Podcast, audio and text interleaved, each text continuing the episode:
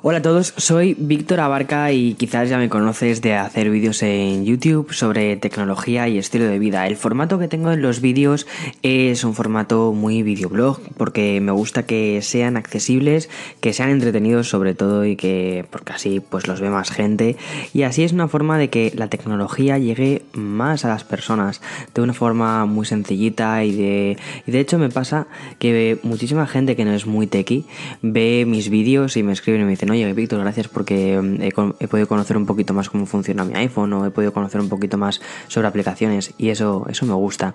Entonces, si estás aquí porque vienes del canal de YouTube, genial porque vas a encontrar en este podcast como una extensión a estos vídeos y además estos podcasts también me sirven para extenderme un poco más en algunas cosas que me preguntáis y que a veces no tienen sitio en, el propio formato de, de vídeo. De hecho, el podcast de hoy va, va un poco así, ¿no? Porque no, no tiene mucho sentido quizás hacer un vídeo sobre ello, pero sí, genial, sí, sí le viene muy bien hacer un podcast sobre ello. Y para los que no me conozcáis y, venís de nuevas porque me habéis buscado en iTunes o cualquier cosa de estas, la verdad es que se está posicionando muy muy bien el podcast, estoy muy contento. Pero bueno, para los que no me conozcáis, más o menos también ya he hecho una pequeña introducción y nada, bienvenido. Y si te animas a echar un ojo a los vídeos, pues genial, porque creo que quizás te pueden gustar. Bien, el podcast de hoy eh, bueno, me he presentado ya, o sea que genial, ya marco mi primer tic de cosas de este podcast, pero eh, el podcast que, quiero hacer hoy justo va sobre eso. Quiero hablar sobre cómo organizarse la vida con, aplicaciones y por qué es importante hacerlo y, si nos hace más libres organizarnos la vida o si nos hace ser más esclavos de estas aplicaciones de organización, ¿no? Eh, muchos de vosotros ya sabéis cuando he hecho algún vídeo sobre qué tienes en tu iPhone, bien o que tienes en tu iPad, siempre suelo recomendar alguna aplicación em, de GTD, o es decir, de, de, organización o incluso, por ejemplo, Evernote, que es de notas. Y me preguntáis, oye Víctor, ¿qué es esta aplicación? Me gustaría echarle un poco más un vistazo a esto, me gustaría organizarme para, para temas de universidad. Pues genial.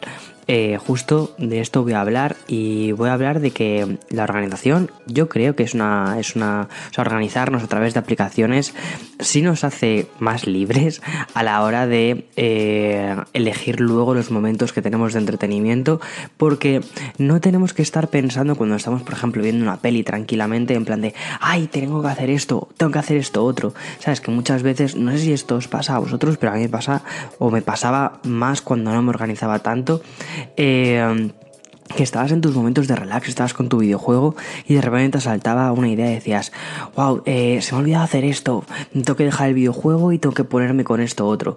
Pues bien, eh, no me apetecía continuar así, dije, oye, voy a buscarme un método para eh, que esto no, no, suceda tan frecuentemente.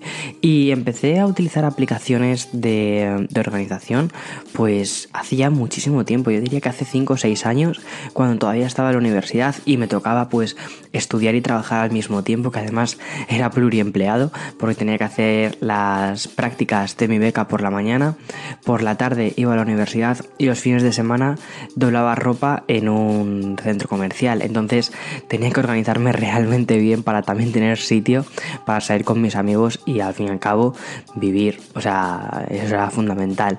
Entonces mm, busqué diferentes cosas, busqué diferentes aplicaciones y me quedé con dos. Me gustaron dos muchísimo, que han sido las que he utilizado desde entonces hasta ahora. Aún así han salido muchísimas aplicaciones nuevas, muchas de ellas muy potentes, y también te quiero hablar sobre estas. Bien, la organización eh, con aplicaciones yo creo que hay que eh, hablar de ellas tanto en el ámbito profesional, es decir, ya sean pues tus proyectos universitarios, de, que eso para mí es organización profesional, o, por ejemplo cuando tienes que hacer algún, algún proyecto, alguna entrega, que estás en una, trabajando en una empresa y tienes que hacer alguna entrega o lo que sea, o incluso cuando eres autónomo, sobre todo cuando eres autónomo o cuando eres autónomo o un profesional libre, es decir, que eh, eres un poco Juan Palomo, tú te lo guisas y tú te lo comes todo. Eh, te toca organizarte muchísimo.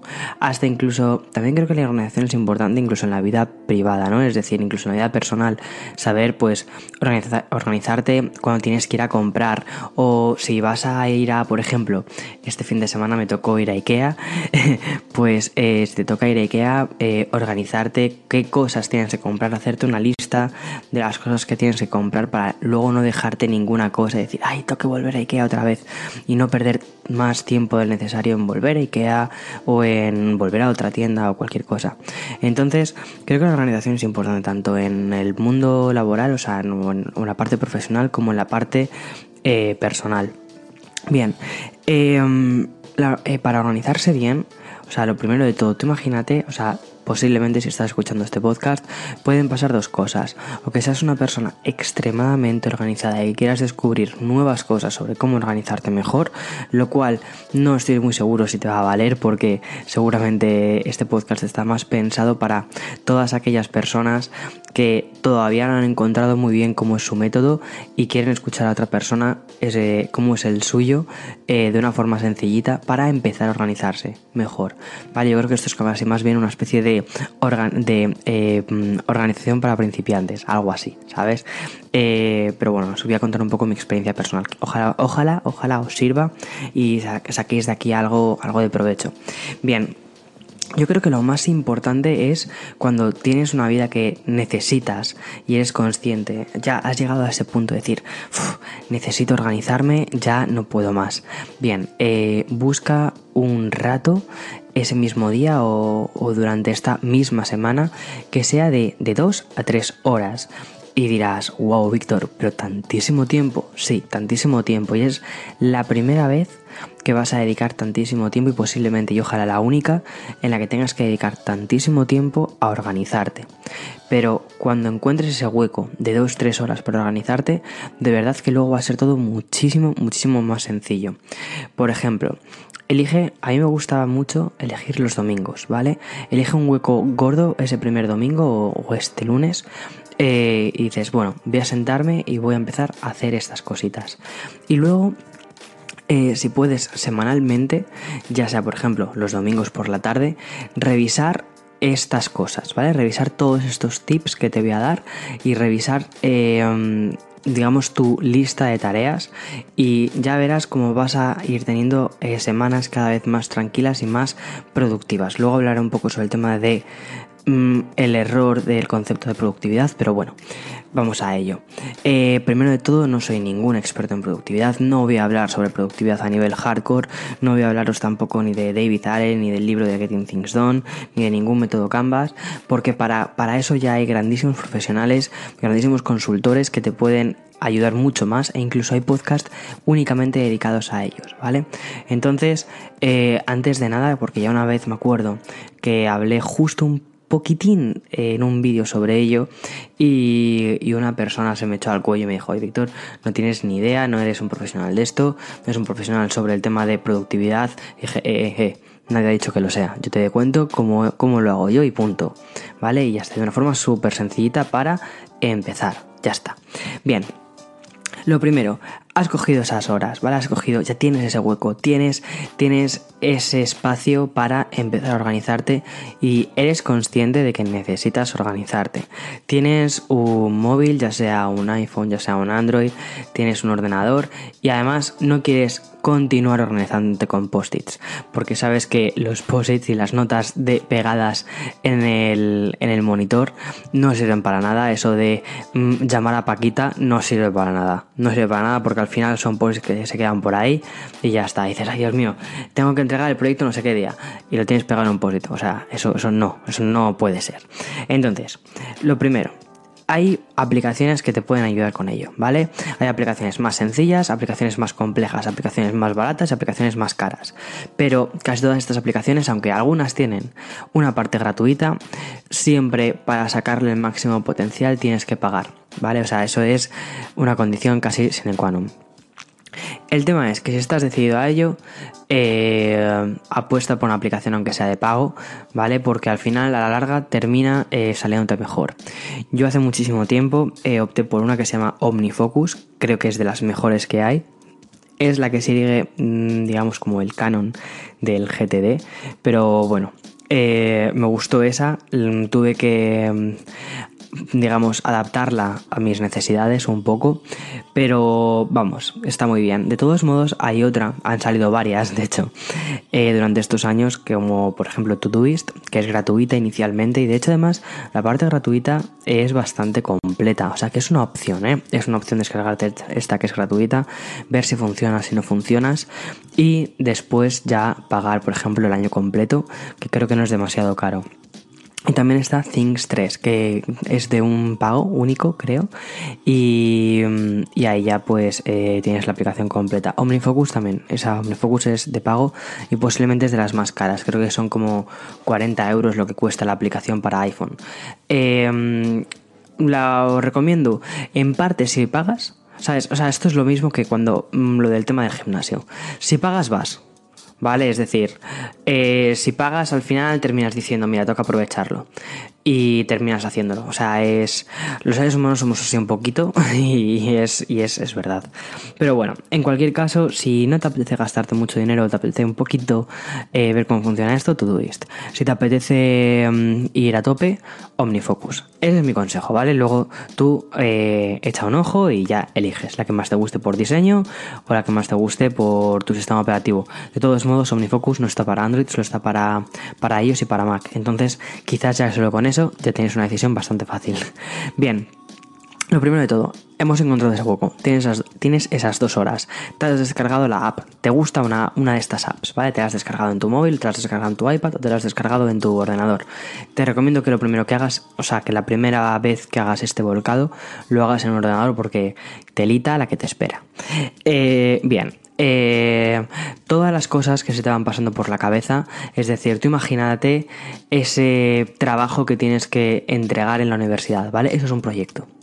¿Vale? Eso es un proyecto. Por ejemplo, el proyecto de fin de grado. ¿Vale? Eso es un proyecto grande. Un proyecto de los, además, de los grandes. Proyecto fin de grado. Ya ellos mismo te lo está diciendo.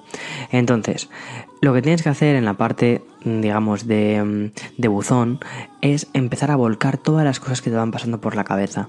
Esos proyectos grandes, esos trabajos más pequeños que tienes que entregar, eh, o incluso esas cosas que tienes que comprar en el IKEA, ve volcando, ve volcando todo lo que se te va ocurriendo, ve volcándolo. Eh, ya sean proyectos o subproyectos o tareas o subtareas, o sea, luego ya lo organizaremos, ¿vale? Pero empieza volcando todo lo que tienes en tu cabeza, todas esas cosas que tienes que hacer. Coge esos posits, arráncalos de la pantalla del ordenador y teclea lo que ponen los posits, ¿vale? Y después tirarlos a la basura. Ya está, no vas a necesitar más posits de estos. Entonces, eh, una vez que ya tienes todo eh, metido, digamos, en este buzón de entrada, ¿no? Que has volcado todo, que mm, ya te digo que hacer esto requiere mucho tiempo porque hay muchísimos pequeños detallitos eh, que se te van a olvidar o te van a ir apareciendo después. Después lo que puedes hacer es organizando la, la prueba de aplicación de todos modos o las propias estas aplicaciones te van a intentar ayudar sobre todo al principio con el proceso inicial, con el proceso de adaptación. Muchas de estas, como se organizan, y yo creo que es una forma muy muy buena de hacerlo, es en proyectos y subproyectos, tareas y subtareas, ¿vale? Eh, además te lo he dicho más o menos como sería de lo más grande de todo, digamos el, la cima más grande, o la montaña completa que es el proyecto, y luego las pequeñas eh, cositas como los subproyectos, las tareas y las subtareas. Bien, ese trabajo de fin de grado, esa es, ese es tu, tu, proyecto grande. Los subproyectos, las entregas parciales que tienes que ir haciendo de ese trabajo de fin de grado. Las tareas, pues la documentación que tienes que ir buscando. Y las subtareas, por ejemplo, cuando tienes que llamar a alguien o tienes que pedirle a fulanito algo para que te preste algo para encontrar esa documentación. ¿Vale? Así es más o menos como yo lo organizaría, ¿vale? Que luego tú lo puedes organizar de otra forma. O si tienes, por ejemplo, que hacer un, anuncio o un vídeo, ¿vale? Un vídeo de YouTube. Un vídeo de YouTube para mí es un proyecto eh, grande, entonces, eh, por ejemplo, eh, grabar la review del iPhone 10. Un ejemplo, ¿vale? Es mi proyecto. Mi subproyecto, pues los, las diferentes etapas por las que tiene que, bueno, las diferentes etapas por las que tiene que pasar hasta que llego a publicar el vídeo del iPhone 10, pues grabar, producir, que sería o editar, y subir a YouTube, ¿vale? Esos serían mis subproyectos. Y luego mis tareas. Dividiría qué tareas o qué cosas necesito hacer en cada uno de estos subproyectos. Sería algo así, ¿vale? Eh, uno de estos, estos vídeos. Em, luego además estas aplicaciones muchas veces te dejan poner una cosa que se llama contextos. En OmniFocus los contextos yo los utilizo principalmente para decir dónde tengo que hacer cada cosa. Por ejemplo, que tengo que... Em, eh, el vídeo, por ejemplo, del iPhone 10, ¿vale? Seguimos con este ejemplo. Toda la parte de, edición y todas estas cosas eh, las puedo hacer en qué contexto? En casa. Entonces ya sé que cuando estoy en casa, lo típico de, ¿estás en tal sitio? ¿Qué hago? Bueno, pues mira, tienes estas cosas para hacer de este proyecto o de este otro proyecto. Entonces elige la que más te apetezca, en este caso. Entonces me sirve un poquito como para ser más productivo en esos momentos en los que digo, ay, tengo ese tiempo libre, pero no me lo quiero tomar como tiempo libre. Tengo que hacer algo, tengo que hacer un proyectillo.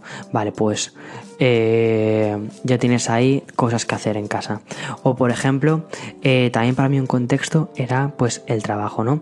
Cuando tenía cuando iba a una oficina en la que tenía que trabajar, para mí ese, ese sitio, ese lugar, para mí era un contexto en sí mismo.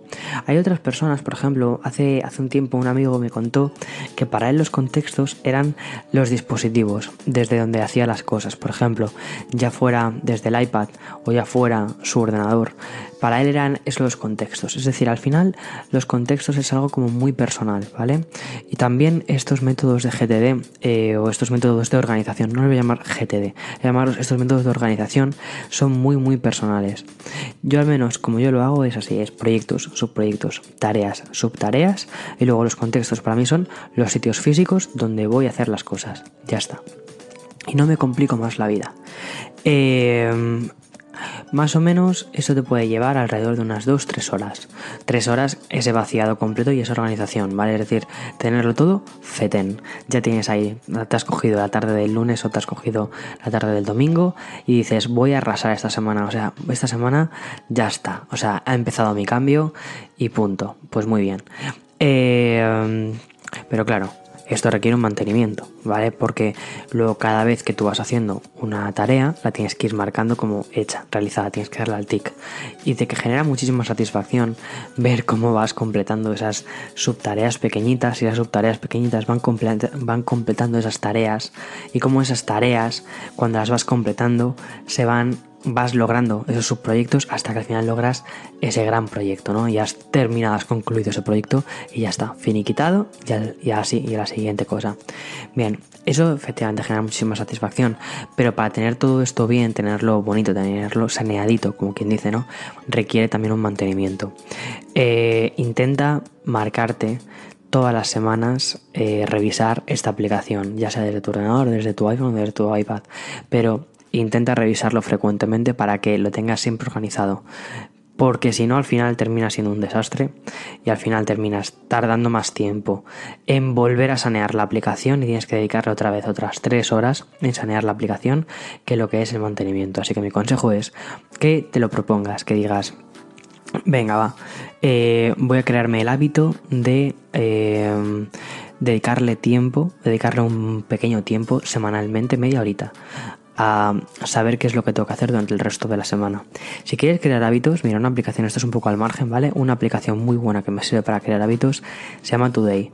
Today App, búscala en la Apple Store, creo que esta es también solo para, para ellos. Es súper chula, súper molona, el diseño es espectacular y sobre todo para generar hábitos.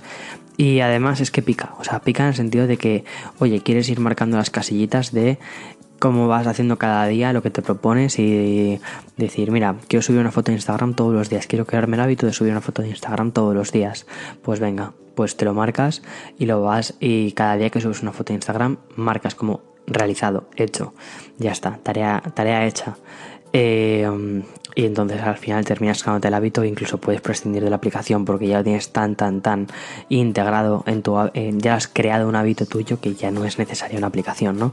Creo que ese es el objetivo último de una aplicación de hábitos. Que tengas el hábito tan, tan arraigado que no necesites ponerlo en una aplicación. Como por ejemplo, lavarte los dientes. Lavarte los dientes no es necesario ponerlo en una aplicación porque se supone que tú ya tienes el hábito de lavarte los dientes todos los días, varias veces al día. Entonces, pues eso. Bueno, se supone y creo que, que o sea, no sé, espero. en fin. Luego, eh, aplicaciones de gestión eh, colaborativas existen. Muchas de estas aplicaciones, por ejemplo OmniFocus, un fallo que tiene que hay gente que lo ve un fallo, a mí me parece que para mí es perfecto eso, que es que no se puede colaborar, que no le puedes enviar a otra persona una tarea. Y dirás, pero Víctor, si es un proyecto colaborativo, ¿por qué no, por qué no colaboras con otra persona? Porque al final tu sistema de gestión es tu sistema de gestión y tienes que pensarlo como tu propio sistema de gestión, no para otra persona. Cuando piensas en cómo otra persona puede leer tu sistema de gestión, al final terminas estandarizándolo. Y cuando estandarizas algo, lo haces personal. Y cuando no lo haces personal, al final termina pareciendo aburrido. Ya está. Entonces, si quieres eh, colaborar con alguien, yo lo que eh, hago es utilizo OmniFocus para mis cosas personales, o sea, para mis, para mis proyectos. Y cuando quiero colaborar con alguien, utilizo otra aplicación que se llama Trello. Trello es muy sencilla de utilizar, es gratuita y te permite poner tareas y asignárselas a otras personas y ver con una vista también bastante visual cómo van los proyectos. Puedes, por ejemplo, detallarlo muchísimo menos que en, OmniFocus. No hace falta que detalles un proyecto tantísimo como en OmniFocus, pero sirve al menos para saber quién está haciendo qué, cada cosa y eh, dónde, por ejemplo, se tarda en hacer algo más. Muy sencillo, un trabajo en grupo de clase, ¿vale? Tú puedes apuntarte en tu OmniFocus cómo hacer ese trabajo, o sea, mm, tu proyecto sería hacer ese trabajo de clase. Sin embargo, luego ya en tu, en tu Trello puedes poner qué partes del trabajo corresponden a cada persona, qué capítulos, ¿vale? Corresponden a cada persona. Tú en tu OmniFocus puedes poner tu capítulo y detallarlo como un subproyecto y con las, con las diferentes tareas que tiene para completar tu capítulo. Sin embargo, en tu Trello, pues no lo tienes tan detallado lo que va a hacer el resto de la gente, porque es muy probable que no quieran hacer este tipo de sistemas tan tan detallados. Entonces al menos te sirve para saber dónde están los cuellos de botellas en los, en los proyectos. Siempre en los, en los trabajos de, de, clase, siempre hay alguien que intenta escaquearse un poquito más ¿no? de, lo que, de lo debido. Entonces, eso sirve, por ejemplo, para ver dónde están los problemas de, flujo de proyectos y que digas, oye, que nos estamos acercando a la fecha límite y que el camino, que el capítulo 4 lo tenía que hacer Enrique, por ejemplo, eh, no sale. Pues mira, hay que darle un toque a Enrique y decirle, oye, mira, llevas parado desde tal día, chico. O sea, tú sabrás lo que haces con tu vida. Pero bueno, colaborativas, Trello. Eh, y luego una que me gusta muchísimo y que llevo utilizándola una locura de tiempo es Evernote. Me acuerdo cuando Evernote lo presentaron, cuando lo vi, bueno, cuando presentaron, cuando lo vi por primera vez, que dije, wow, esto, o sea, es como blow my mind, o sea, me hizo la cabeza, boom, me explotó. Y dije, esto es increíble. Bien, Trello es, imagínate un cuaderno que tienes siempre contigo, pero es multidispositivo y lo tienes en cualquier parte y además puedes buscar en ese cuaderno, puedes buscar por etiquetas, puedes buscar dentro de las notas. Eso me parece increíble. Bien, al final Evernote es una aplicación de notas, de tomar notas, como la que tienes un poco en tu, en tu teléfono de forma nativa. Lo que pasa que tiene cosas muy, muy poderosas, como por ejemplo las búsquedas o poder meter archivos dentro de estas notas y que además el propio motor de búsqueda de Evernote busque dentro de estos archivos. O sea, me parece bestial, sobre todo en eh, PDFs. Típico eh, artículo que te han enviado y dices, bueno, ya me lo leeré. O es información súper relevante. Ya la, ya la buscaré si tengo que buscarlo en algún momento. Pues metes tu PDF en tu Evernote. Evernote como que lo indexa todo y sabe perfectamente mm, las letritas que hay. Entonces, cuando si tienes que buscar alguna cosa de un PDF, lo tecleas y te lo busca dentro del PDF. A mí me parece magnífico. Luego además también tiene reconocimiento de letra y si necesitas, o sea, por ejemplo, en tu iPad Pro has tomado notas en clase con tu iPad Pro a través de Evernote, eh, cuando le das a guardar nota, si algún día tienes que volver a esa nota buscándola, puedes escribir en el cajetín de búsqueda y si aparecía esa palabra que estás buscando, que estás intentando buscar en una letra manuscrita, te la va a encontrar, porque detecta las letras. O sea, me parece magnífico, pero bueno, si es como más avanzado. Evernote, al fin y al cabo, lo que te propone es que dejes el papel aparte, dejes el papel a un lado, eh, los bolígrafos a un lado y que te organices a nivel digital, que todas tus notas las tengas en un solo lugar, las tengas en un solo lugar que es Evernote, pero al mismo tiempo en todos los lugares que son todos tus dispositivos. Tiene aplicación tanto para Android como para iOS, como para Mac, como para Windows, como para creo que hasta Linux tiene, tiene aplicaciones de Evernote. Además son aplicaciones muy muy buenas.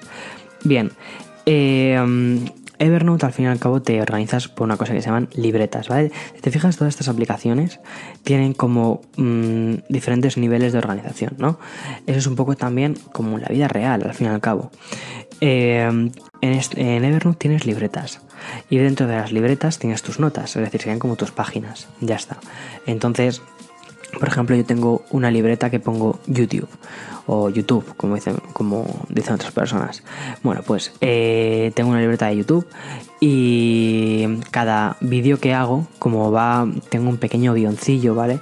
De cada vídeo, pues eh, eso serían las notas de cada vídeo. Entonces sirve, sirve para organizarte y además tener esas notas y no tirarlas, no dejarlas en un post y tirarlas a la basura, porque siempre te pueden servir o te pueden servir en algún otro momento. Eh, desde hace muchísimo tiempo todos los archivos que creo, ya sean por ejemplo archivos de audio como este podcast o incluso eh, un archivo de, de Word, Directamente lo subo también a Evernote. ¿Por qué? Porque me gusta tenerlo todo en un mismo lugar, ahí pegadito. Eh, hasta algunas fotos o capturas de pantalla las pongo directamente en Evernote para si tengo que algún día volver a recuperar esta captura de pantalla, saber que está ahí y a mí me parece magnífico. Luego además tienes el tema del etiquetado que te permite crear, eh, te permite hacer verdaderas locuras a nivel, de, a nivel de búsqueda. De todos modos en Evernote hay podcast enteros dedicados a, Evernote, hay muchísimos blogs dedicados a Evernote. Pero la parte sencilla, o si quieres empezar con Evernote es muy fácil, es cógete la prueba gratuita de Evernote. Creo que de hecho además es, práctica, es gratis utilizar Evernote y que si quieres ir un poco más allá, eh, pagas. La cuota no es no creo que no era demasiado cara. Yo pago 39 euros al año eh, por tener la función premium, pero creo que es un precio especial porque llevo siendo mm, eh, llevo pagando Evernote desde vamos desde hace muchísimos años. Creo que aumentaron un poquito el precio, pero tampoco mucho más. De todos modos. ¿Quieres empezar en Evernote? ¿Quieres olvidarte del papel? ¿Estás ya harto o harta de tener tu mesa llena de papeles? Perfecto, perfecto. O sea, esta es la misma situación en la que estaba yo. Dices, pues mira, te descargas esta app, empiezas con tu parte gratuita, te coges una libreta, por ejemplo, la puedes llamar libreta de inbox, es decir, en la que vas a ir metiendo todas las notas, es como tu, tu carpetilla, ¿vale? Ya la organizarás más tarde. De momento vas a coger tu carpetilla y vas a empezar a escanear documentos, porque puedes escanear. Escanear todas esas hojas que tienes por ahí en la mesa eh, esparcidas. Eh, apuntar todas las cosas que en todas las. Sí, todas las cosas que tienes también que tengas que apuntar. Y luego, poco a poco, ya irás creando las libretas e irás organizando cada cosa en su libreta o cada cosa con su etiqueta correspondiente. Si al final todo esto lo terminas incorporando tu día a día, y si al final, por ejemplo, cuando, recibes una eh, factura, la factura del teléfono, ¿vale? recibes la factura del teléfono, la recibes por correo ordinario. Y porque aún por lo que sea, no te has pasado al digital completo, ¿no? No te has pasado al PDF. Bien, te llega la factura del teléfono, le haces una foto, se la subes a Evernote y pones una etiqueta, por ejemplo, facturas. ¿Vale? Y lo tienes en tu libreta eh, de finanzas, un ejemplo, ¿vale? Entonces, cuando vayas a buscar eh, las facturas que te ha cobrado tu compañía de teléfonos, pues puedes tener ahí todas, tú simplemente pones facturas y el nombre de tu compañía de teléfonos y te van a salir todas las facturas que te han ido cobrando. Tienes ahí tu, track, ¿no? Y al final, de verdad, eso es súper, súper satisfactorio porque ¿cuántas veces no te ha pasado, sobre todo si eres autónomo, que tienes que llevar un control de las facturas? O si eres estudiante, que tienes que llevar un control de las notas de clase. Perfecto, pues que esto, este cacharro me parece que era mágico. Sobre todo, lo empecé utilizándolo en la universidad, me acostumbré muchísimo a utilizarlo en la universidad y al final lo sigo utilizando en mi día a día. YouTube ahora mismo no es que sea demasiado exigente a nivel de tomar notas y no me crea tantas notas, pero sí que me gusta tenerlo porque al menos sé cuántos vídeos guionizados tengo o cuántos, por ejemplo, los videoblogs. Los videoblogs mm, ya os hablaré algún día sobre cómo, por ejemplo, cómo hago un videoblog. Pero un videoblog no es coger la cámara, salir a la calle y ya está. No, más o menos sé qué tomas quiero grabar. Yo que sé, pues mira, quiero una toma aérea o quiero no sé qué, pues me lo apunto. Y cómo quiero que sea la historia más o menos que os quiero contar me lo apunto, me creo como mi pequeño guioncillo, que obviamente está súper abierto a la improvisación, porque no puedes planificar cómo va a ser tu día, eh, sobre todo haciendo un videoblog, pero más o menos sabes cómo quieres que sea la historia que quieres contar, ¿no? Y entonces eh, todo esto lo apunto, con, lo apunto con Evernote. O todas esas ideas locas que dices, mira, quiero, hoy me apetece hacer una foto de este modo, en lugar de apuntarlo en, una, en un post-it y que luego al final este post-it te pierda, te lo apuntas en Evernote y ya lo recuperarás quizás te puedes poner, por ejemplo, una categoría que sea ideas y ya recuperarás tus ideas locas que tienes por ahí. En fin, a mí la verdad es que ese tipo de aplicaciones me parecen que son una pasada. Y aunque sí que es muy bonito y es genial utilizar el papel y a muchísima gente le ayuda a utilizar el papel, eh, creo que utilizar aplicaciones digitales te hace que seas más flexible. Aún así, una cosa. Por ejemplo, tú imagínate que dices, ya, pero es que a mí, por ejemplo, me gusta seguir tomando notas en papel. Bien, si te gusta y no quieres renunciar a ello, no renuncies a ello. Es decir, puedes continuar tomando notas en papel y luego digitalizándolas a un formato eh, como Evernote, eh, haciéndole ya sea una foto, una captura con la propia cámara que tiene, que tiene Evernote, eh, pero Intenta al menos tener todo esto subido en tu propia nube personal porque si algún día tienes que recuperarlo vas a poder recuperarlo. Sin embargo, las libretas que tengas físicas es muy probable que no las puedas recuperar si te, si te mudas a otra casa o si te mudas como es mi caso a otro país. Entonces, tener al menos tu vida en digital, pues te, te, facilita mucho las cosas a largo plazo. Y es una cosa que me he dado cuenta, sobre todo ahora. Antes lo hacía más, sinceramente, por friquismo puro y duro, y ahora noto que sí que tiene un sentido práctico el haber hecho todo esto. Porque si ahora, yo qué sé, cualquier papel que necesite documentación legal o lo que sea, la tengo subida a mi, a mi Evernote. Entonces, para una cosa de consulta, ahí la tengo. O sea, me parece increíble. De todos modos, todas estas aplicaciones y todos estos blogs que hablan sobre este tipo de aplicaciones, sobre cómo organizarte o cosas así, son, se suelen meter dentro de la etiqueta de productividad. Y a mí la productividad es una palabra que antes me parecía mágica, o productividad, y piensas que cuando dices productividad tres veces, todos tus problemas, todas tus tareas van a, van a desaparecer, pero no. La productividad al fin y al cabo es una cosa que ya he dejado, o sea, no, no me gusta demasiado, sobre todo porque me da, pero esto es algo más personal mío, ¿vale? A mí la productividad me da como un poquito así como de... Mm, como cuando tomas limón solo. Porque eh, siento que al fin y al cabo cuando hablas de productividad estás hablando de dejar de lado tu vida personal y ser únicamente como una especie de máquina que produces, produces, produces, produces, mecanizas. Y eso pues no me termina de gustar demasiado. De todos modos, sí que es cierto que si te organizas tu vida, llámalo productividad, llámalo como quieras, puedes al menos mm, tomarte tu vida personal o tus momentos de descanso más relajados porque sí que es verdad que tienes la sensación de que vas cumpliendo poco a poco con los proyectos que, que, estás haciendo, sobre todo cuando vas marcando esos proyectos, esas pequeñas tareas como hechas, ¿no? Eh, entonces, bueno, tiene ahí su, tiene su lado bueno, lo que es la productividad personal y lo que es la productividad eh, profesional. Así que, bueno, eh, si te sirven estos consejos, pues me alegro muchísimo. Y si no, eh, te han servido y dices que yo ya estoy muchísimo por delante de todo esto, déjamelo en algún comentario, déjamelo por Instagram o lo que sea, porque de verdad que me gusta mucho leer este tipo de, de, cosas para mejorar también yo en mi propio día a día. Y luego, ya aparte de cómo organizarse con apps y todo esto, quería contaros en este, en este como o sea, sabéis que este podcast también da un poco lugar a que os cuente pues aplicaciones o os cuente fricadas que he descubierto, ¿no? Y en este caso no es una fricada, es un buscador eh, que me ha parecido una pasada. Es decir, eh, cuando empecé a utilizar Mac, allá por el 2008, una cosa así, eh, me acuerdo que me descargué, me descargué Safari, no, perdona, me descargué Firefox. Después me acuerdo que pasé a Safari. Después me acuerdo que pasé a Chrome y, y de, llevo en... Luego me pasé, perdona, luego me pasé a Safari y llevaba en Safari muchísimos, muchísimos, muchísimos años.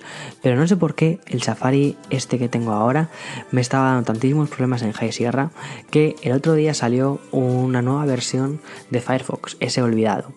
Eh, me la descargué y funciona de maravilla, funciona increíble en el Mac y que me han dicho que también en Windows funciona súper, súper bien. Es una nueva versión que han sacado hace nada que comprime muchísimo más los archivos, que utiliza muchísimos menos recursos de tu ordenador, entonces no ralentiza tanto el ordenador. Vamos, me parece una pasada. Si, si tienes tiempo, échale un ojo al nuevo Safari. De hecho, me ha gustado tanto la versión de, del Mac de escritorio que la he empezado también a utilizar en el, en el iPhone. Aún así, justo el otro día le comentaba a Eloy que hay muchas aplicaciones que llegan, o sea, ocupan ese, ese mm, hueco en tu cabeza, como por ejemplo, como cuando dices, Kleenex, ¿no? Que Kleenex al final, al fin y al cabo es una marca. Pero, o sea, Kleenex al final es un pañuelo con el que de los mocos. Pues bien, algo así, algo así similar me ocurre con Internet, sobre todo cuando estoy buscando desde el móvil. Cuando digo, voy a buscar esto en Internet, me meto directamente en Safari, es que ni lo pienso.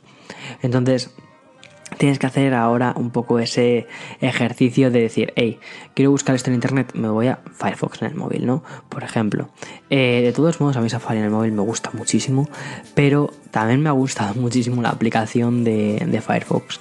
Y los que me seguís los que me seguís en YouTube, los que me seguís en este podcast, sabéis que soy muy maniático con tener aplicaciones duplicadas o con tener cosas duplicadas.